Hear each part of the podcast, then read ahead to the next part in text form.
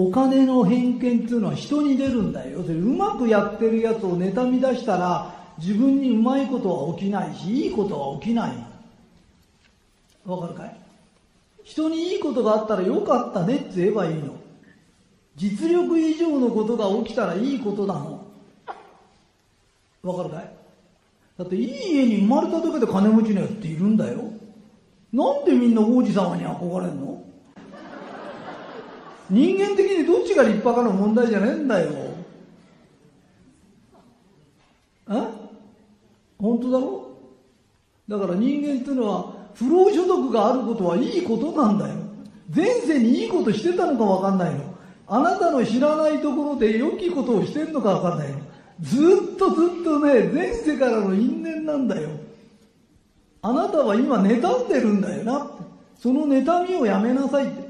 身内とか周りに神様が出してくれるんだよ。神の試験っつうんだよ。出てきた時に、あなたは妬みますか？よかったねって言えますかで、人生が変わるんだよ。神様の試験に合格しなきゃダメなの。えー、今までね、お金の話ってほとんどしてないんだよね。一番聞かれるのがお金の話なんだけど、お金の話って覚えて、あ、ただいまから講演を始めます。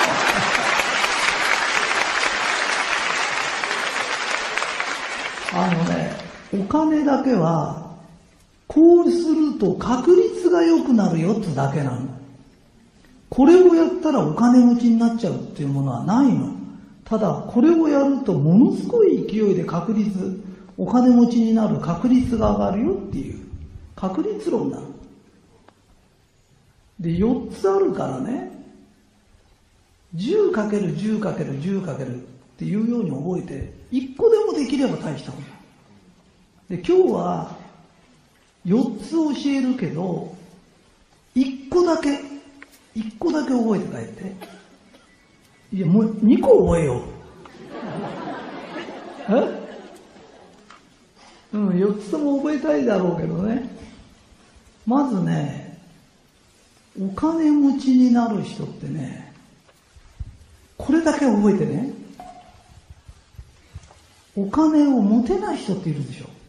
お金に愛されない人。簡単に言うとね、お金に対する偏見を持ってる。この偏、おかみんな自分がお金に偏見がないと思ってるでしょあるんだよ、それが。そのお金の偏見っていうのが、人の偏見に出るんだよ。簡単に言うとね、誰かがちょっとしか働かなくてうんとお金を儲けてるとするよね。それに対して腹立てるんだよ。簡単に言うとなんていうの？うちの親役は私よりろくに働いてないのに私より高い給料もらってるとか、そのことに対して腹立つ。それから同級生が、例えば勉強もできなかったし、自分より運動もできなかった。ところがそういうやつが親に家建ててもらった。OK? そう腹立てる人がいるんだよ。腹立てるってことは許せないんだよな。わかる？うまくお金が入ってきたやつを許せないんだよ。そうすると、そういうお金が余分に入ってくるようなことを許せませんっていう波動を天に出すんだよ。わかるかな？あのね、実力以上で構わないの。この前、みっちゃん先生がね、今売れてる本で、あの、大金持ちごっこって書いたんだよね。で、ライターさんが書いてくれて一行も書いてないんだよ。いや、そこ、そこなんだよ普。通は全部自分でやったことをすごいって言うんだよ。だけど本書ける人でも出ないんだよ、本って。それ書けない人が出ちゃうんだよ。そこがすごいんだよ。あの、す、ここに来てる人はすごいタイプなんだよ。すごい人の出世の仕方って違うんだよ。意外。よかったねっていうのが魔法の言葉なの。実力もない人間が親に家建ててもらった。よかったねって言えばいい。だって実力があったらとっくに持ってんだもんな。実力がない人がなんかいいことがあるとよかったねなんだよ。がわかるかなで、焼きもちって別に嫉妬だよな。嫉妬。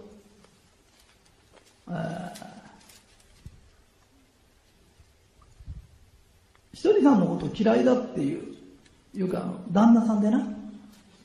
旦那さんに多いんだよ。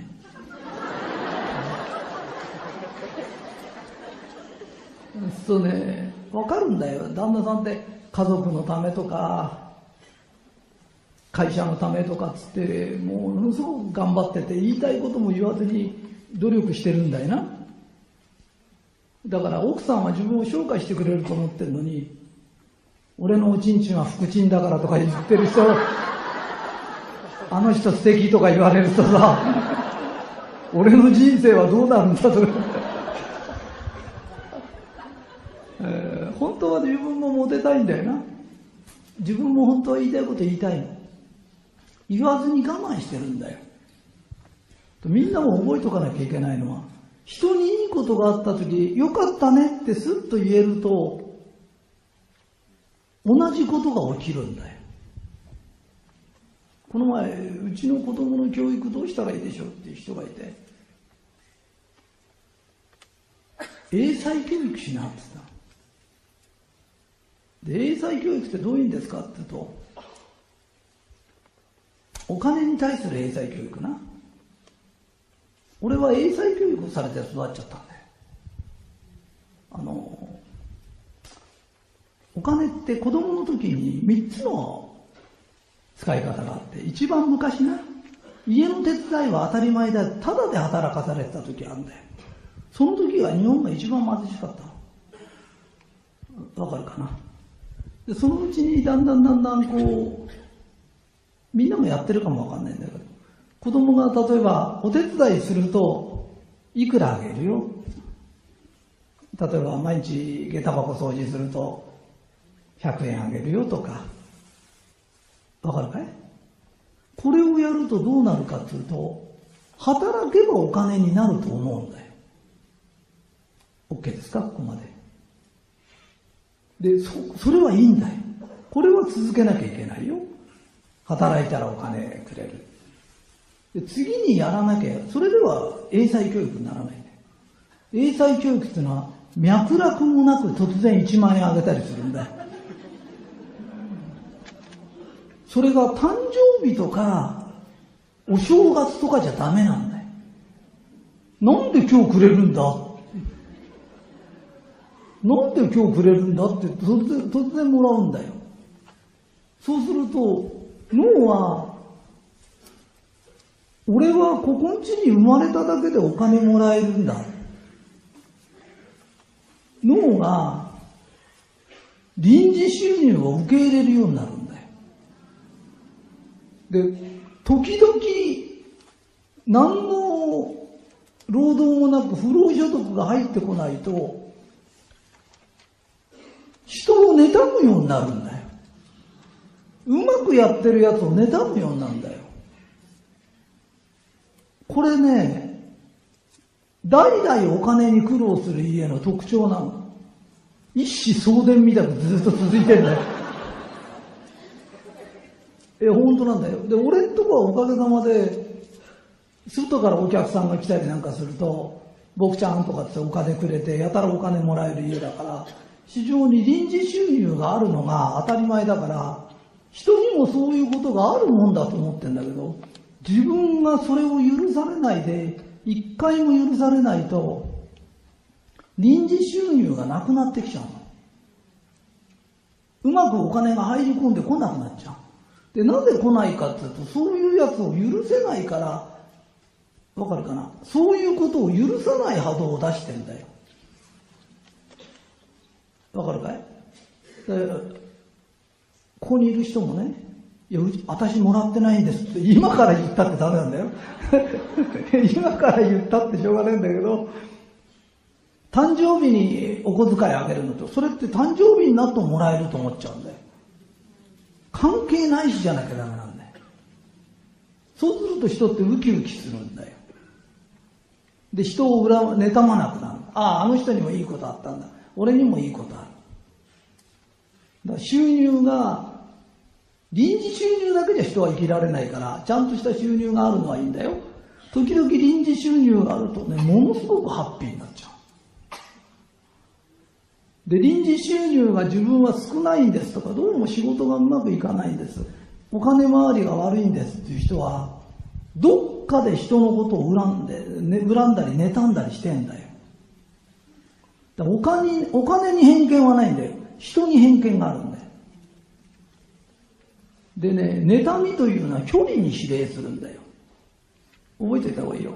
アメリカで誰かが100億円の遺産もらいましたってそんなに腹立たないんだよ。と隣のやつが1000万もらった方が 腹立つんだよ。距離に指令するんだよ。その距離に近づいてきたときに、友達にいいことがあったとか、兄弟にいいことがあったとか、いいことがあったとき、よかったねって言える人は、こちらももらう準備できてますよって空に向かって、いつでも OK ですよ。妬んで心閉じてる人はそれができないんで。わかるかい？だから、へんてこりんな教育じゃなくて、たまに、お小遣い1万円ずっとあげたり、これがね、英才教育な。お金のことって簡単なの。この前、みーちゃん先生っていう人がね、子供、子供がね、なんだっけな、水泳行ってんだけど、なんか、サボってこう、友達と遊んでる方が楽しいから行かないらしいんだよな。で、俺が言ったのね、別に泳げなくたって魚じゃねえんだからいいんじゃないの？いや、でも、なんか月謝払ってっから、サボってってもったいないような気がして。月謝いくらあったら7000円だっつうの。じゃあお前行かないんだからお前に1000円あげて、お母さん6000円得だねって言うと、行きたくないとこ行かない上に、子供は1000円もらえて、お母さん6000円得なんだよね。で、この当たり前の計算がさらさらっとできれば、経済ってこういうもんだからね、とかって。経済観念が働くようになっちゃうんだよな。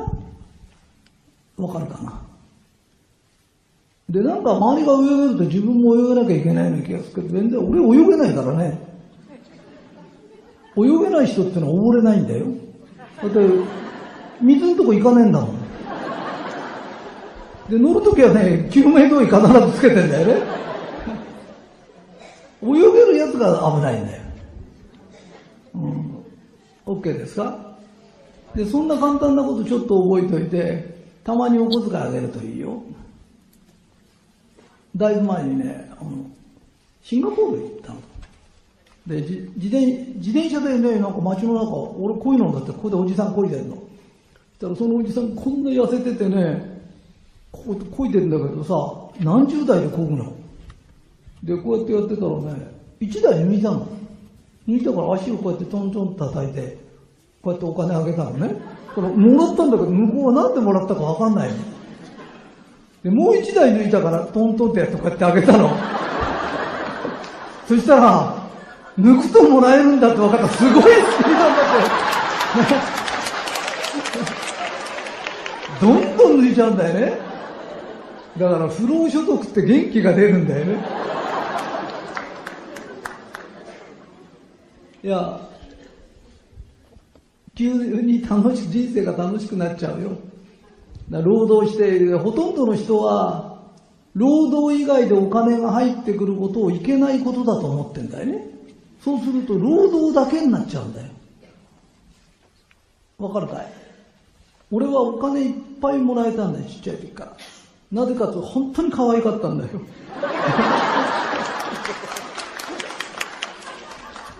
いや、それ大きいんだよ。人に愛されるってあの、親が子供愛してないわけじゃないんだよな。自分たちが働いた時は働いてお小遣いももらえなかったんだよな。その頃の日本は豊かでしたかって言うと貧しいよな。豊かになったら働いた分ぐらいお手伝いするとお小遣いくれるようになったんだよな。でもそうじゃないんだよ。あの、ロックフェラーの息子でもなんでも、大学の時にアルバイトみんなするの。外国では。大金持ちでもするの。だからってアルバイトの金で生きろとは言わないんだよ。親は。大体働くと一日どのぐらいかを教えるために働かせるんだよ。言ってることわかるかい？ですだけど、大学の費用だとかお金がかかることはちゃんとくれるんだよ。不労所得もあるんだよ。金持ちの家はダブルで知ってるんだよ。これが偏っちゃダメなんだよ。簡単に言うとなんていうの？働かないでお小遣いばっかしもらってる人も社会で通用しないんだよ。働いた分だけしか全く収入がないよあれすると貧しくなっちゃうんだよ。で、逆に言うと、うまく収入が入ってくる人を見ると腹立てるようになっちゃうんだよ。腹立てると天に向かって世間に向かっても許せない波動を出すんだよ。許せない結果、お金が入ってる人は別に何の問題もないんだよ。許せないあなたにだけ入らないんだよ。だって許せないのはあんたなんだもん。もらってる方は許してんだもん、全然。もっともらいたいと思ってるぐらいなんだよな。わかるかい？だから人の幸せを願わなきゃいけないよ。これがうちのお弟子さんが一番最初にやりなさいって言われた。この人に全ての良きことが流れのごとく起きます。わかるかな？要するに人の幸せを願うことから始めな。人にいいことがあったらよかったね。言えるようになんな。まずこれをやらないとできないよ。だから仕事が成功したからでしょ。仕事やってて仕事が大きくなっても金の苦労してる人って山ほどいるんだよ。わかるかい？あの、サラリーマンですけど、臨時収入がやたら入ってきちゃう人とか、うまくいっちゃう人って、親から財産もらう人からいろんなのいるんだよね。おしなべて、人のいいことを良かったねって言える人。今日覚えなきゃいけないの一個だけ。人にいいことあったらよかったね。たったこれだけなんだよ。だから一番最初に俺のお弟子さんが習ったことも実はそれな OK?2 個目も聞きたい？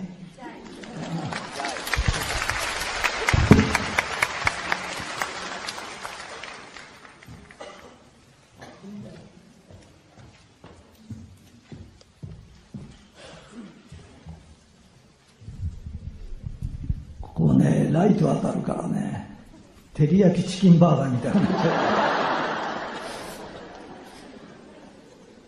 あとね、2番目ね、不労所得がある、何がある？って言っても、不労所得って100円の人も100万円の人もいるんだよ。桁が違うんだよ。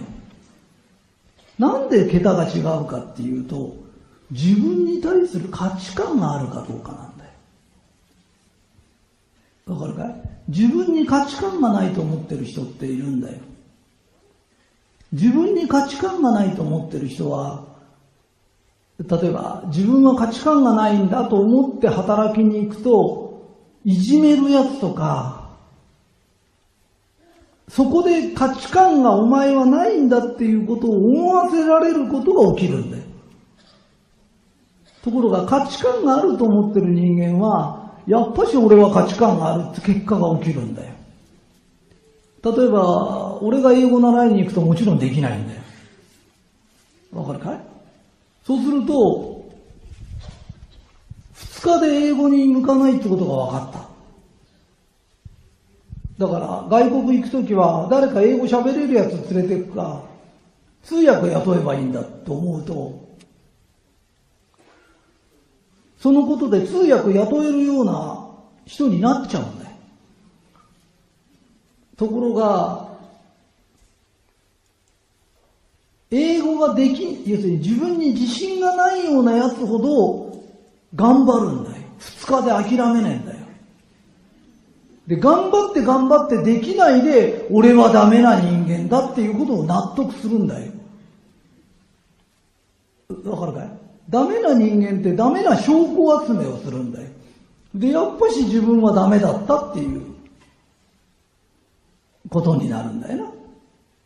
で、それを簡単に変えてあげたいっていうのが、俺がついてるって言葉ずいぶん言ってて、ついてるっていうのは、いや、純ちゃんが自分はついてない人間だと思ってるのと、ついてる人間ですよ。価値観が違うんだよ。だってついてるんだから。わかるかい？この前、私には浮遊霊しかついてませんとか、お前と話してて落ち込む。すごい奴がいるよな。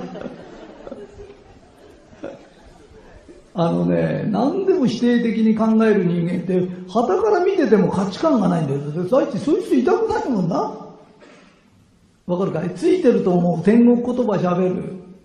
わかるかな？自分は価値のある人間です。すごい価値のある人間です。大体、ひとりさんってすごい人じゃないんだよ。ものすごい人なんだよ。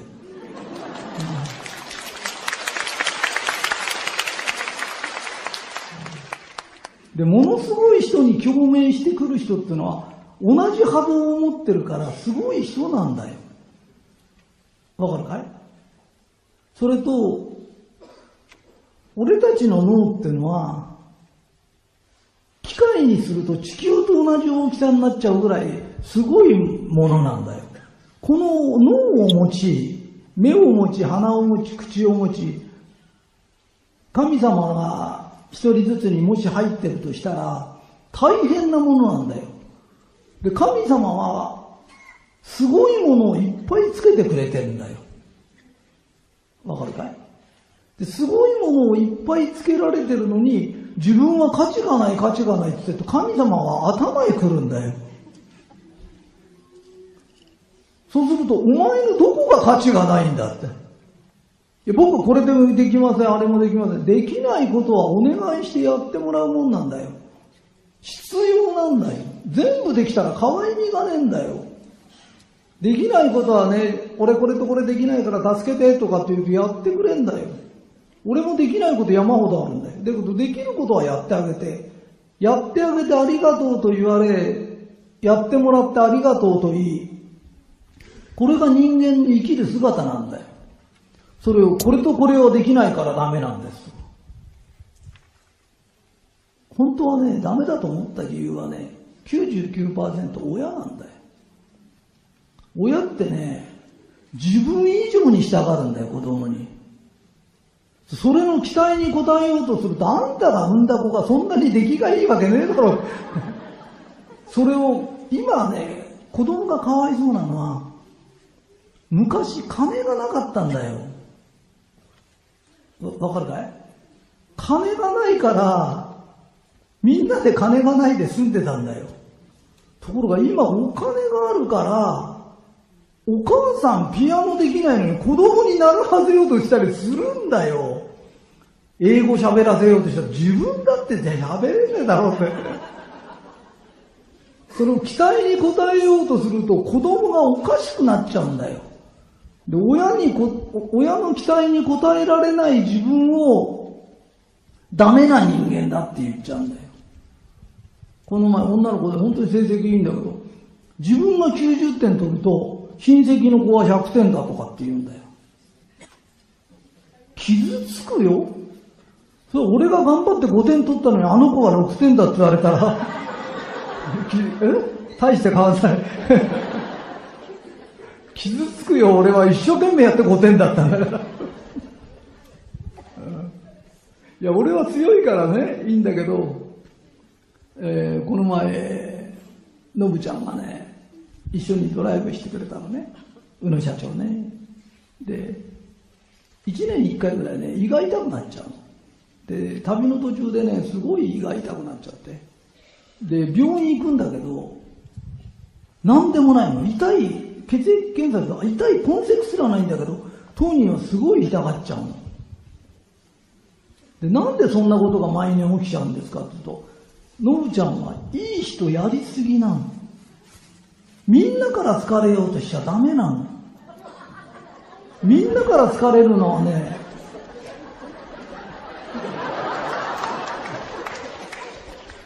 それでね、そういう人ってね、反抗期がね、なかったの。ちゃんとした反抗期っていうのがないから、心の中で、このを忘れちゃうね。このクソババア。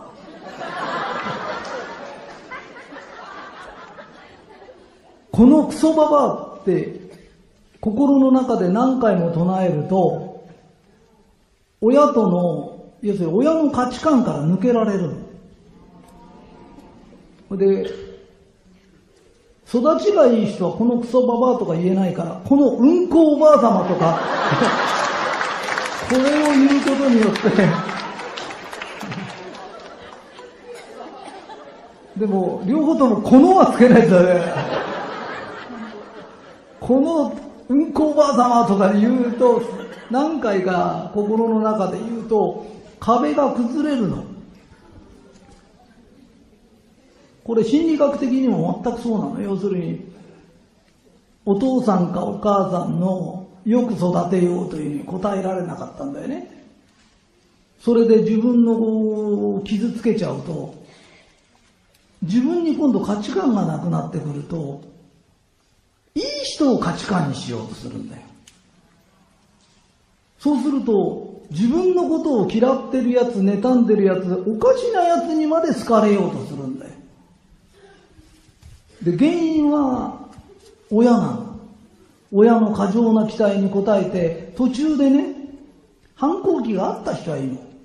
俺なんか生まれた時から反抗期なんだよ。ずっと。爽やかだよ。でもそれで傷ついちゃうんだよな。だから自分に価値観ってね、価値観のない人は親の期待に応えられなかった。で、いい子やりすぎちゃった。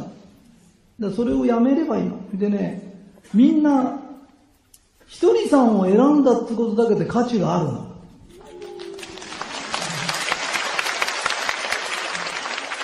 すごい人なの。OK ですか？もう一個いく ?4 つあるから。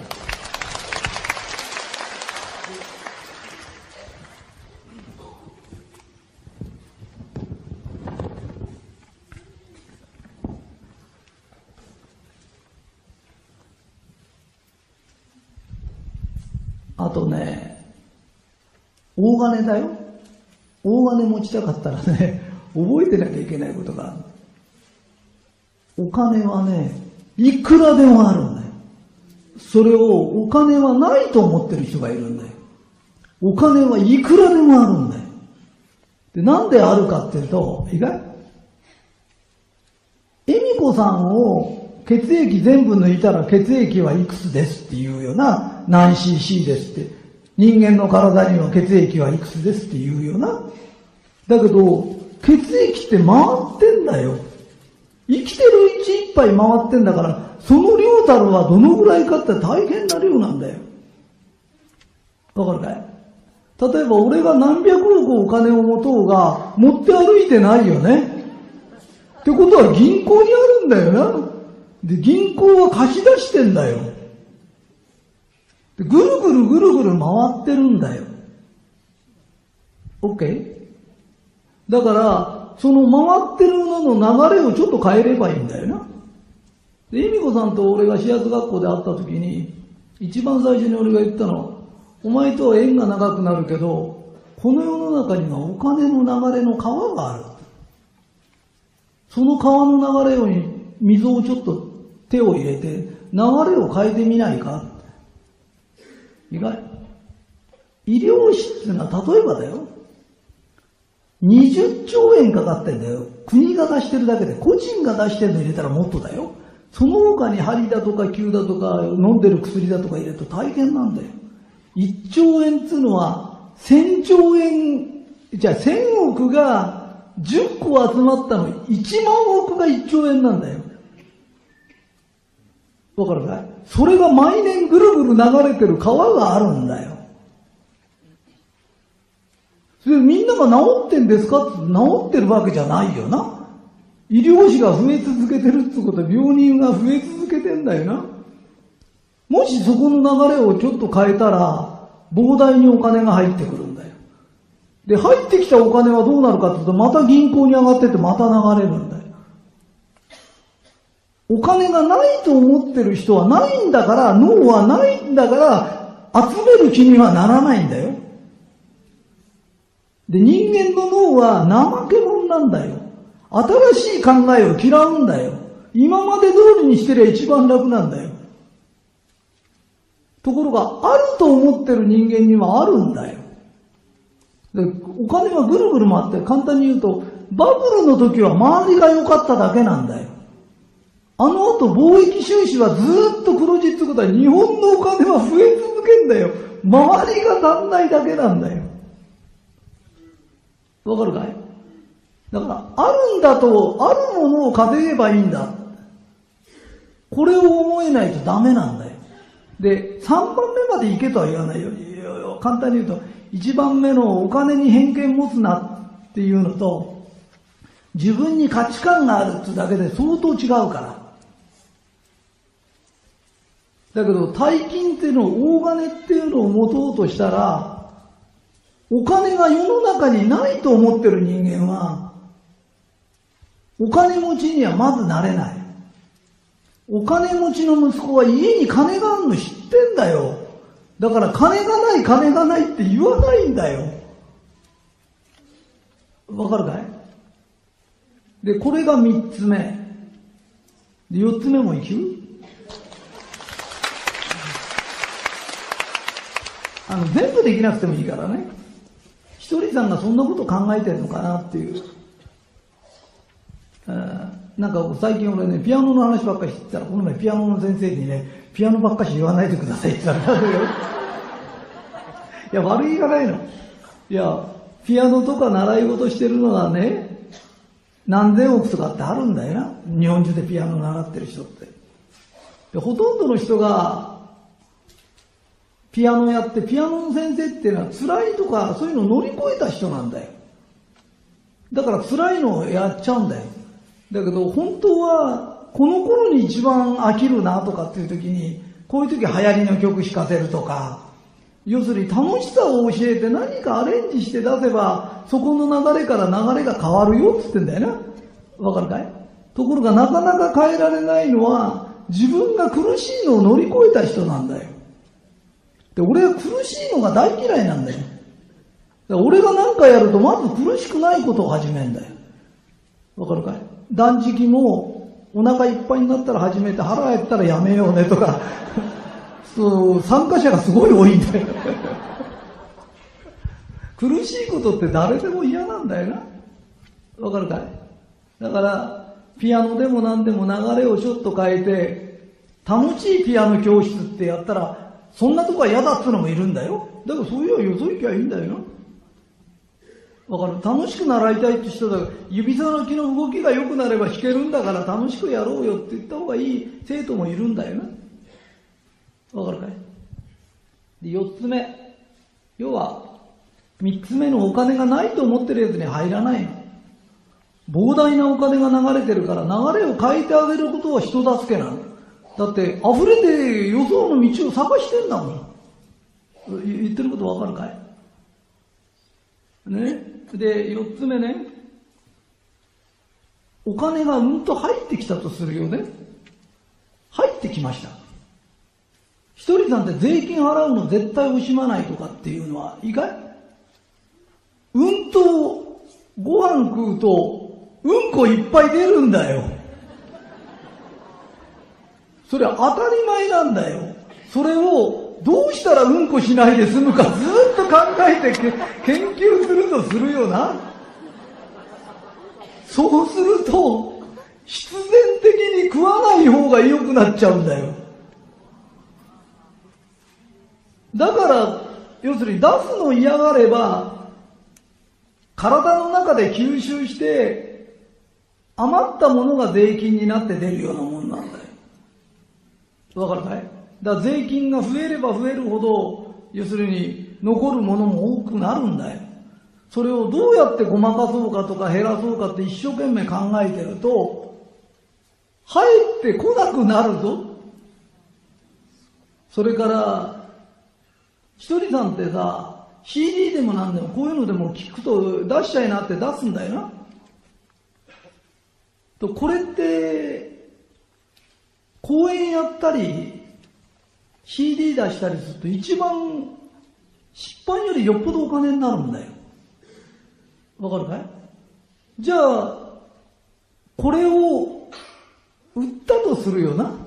で、売ってる人っていっぱいいるよ。じゃあその人俺より金持ってんの？ないよな。わかるかい？それから、今の自分の生活の水準っていうのがあるんだよ。俺あの、恵美子さんと協調ですとかって俺一円ももらったことないんだよな。いや、本当に。で、何言いたいのかっていうと、俺も出版で食ってるんだったら、恵美子半分ちょうだいもいいんだよ。だけど、納税日本一になって、お弟子さんが書いたもんでちょっとちょうだいとかって言って嫌われるぞ。いや、本当に。だ俺公園やなんかだってこういうとこで、恵美子がやるから来てとか、今日こうやってから話してってから話すけど、本当に金もらってやらないんだよ。で、金もらってやってる人がいけないんじゃないんだよ。あの、日本っていう国は、勝ちゃいいんじゃないんだよ。相撲でもなんでも自分が横綱になったら、ね、若い人がバーンとぶつかってきたら、さってよけちゃって、足しっかけて転ばしちゃっちゃいけないんだよ。うんドンって受けてあげて、堂々と戦って、やっぱり勝たなきゃいけないんだよ。だから上になればなるほど最初のうちは分かんないで一生懸命やってても、上になってきた時嫌われるようなことすると、他力が入らねえんだよ。わかるかい？出すもの出す。それから、社長になってきたりなんかしたら、自分ができることでも、できないふりしなきゃいけないんだよ。それね、花持たせるっつうんだよ。これは俺のがうまいんだとかって、それじゃ相手が肩なしになっちゃうんだよ。できることでもできないふりして、お前すごいなって言ってるうちにだんだんだんだんこうやってやって相手が上手くなってくんだよな。わ、わかるかい？やっぱり心のゆとりってのはないとダメ。で、心のゆとりがない時ってくだらないこと考えないんだよな。ないの。疲れてる時ほど真面目なこと考えてるよな。面白くない時は必ずくたぶれてる。で、元気になってくると本当に面白いこと考えるよね。今日もね、居酒屋で立ち飲みで一番ふさわしくないのはなんだ？あの、もつ煮込みの店、みやびとか、ベルサイユ宮殿とかさ、くだらないこと考えてると時間が経つんだよな。それがね、くだらないことがやまっちゃう時ってくたぶれてるな。うん、だから電車の中でくたぶれたさ、おじさんたちいるじゃん。絶対くだらないこと考えてないと思うよ。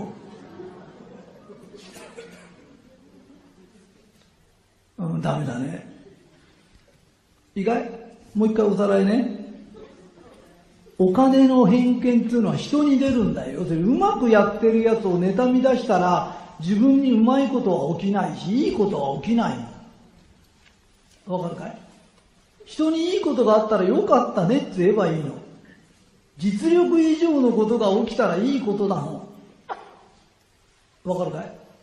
だっていい家に生まれただけで金持ちのやつっているんだよ。なんでみんな王子様に憧れんの？素敵な王子様って、あいつ、それがもし大工かなんかだったら憧れるか、お前。人間的にどっちが立派かの問題じゃねえんだよ。え？本当だろ？だから人間っていうのは、不労所得があることはいいことなんだよ。前世にいいことしてたのかわかんないよ。あなたの知らないところで良きことをしてんのかわかんないよ。ずっとずっとね、前世からの因縁なんだよ。あなたは今妬んでるんだよな。その妬みをやめなさいって。身内とか周りに神様が出してくれるんだよ。神の試験っつんだよ。出てきた時に、あなたは妬みますか？良かったねって言えますかで人生が変わるんだよ。神様の試験に合格しなきゃダメなの。わかった？ね、だからそれが一つ。それからね、自分の価値がないと思うのやめな。人間は価値があるんだよ。成績が悪かろうが体が具合が悪かろうがあんなこと知ったことじゃないの。人間は価値があるの。俺はそのことずっと知ってたの。あの学校の先生なんかも俺を傷つけようとしてすごい努力をしたんだよ。だけど、俺は傷つかないんだよ。なぜかというと、ものすごい人だ。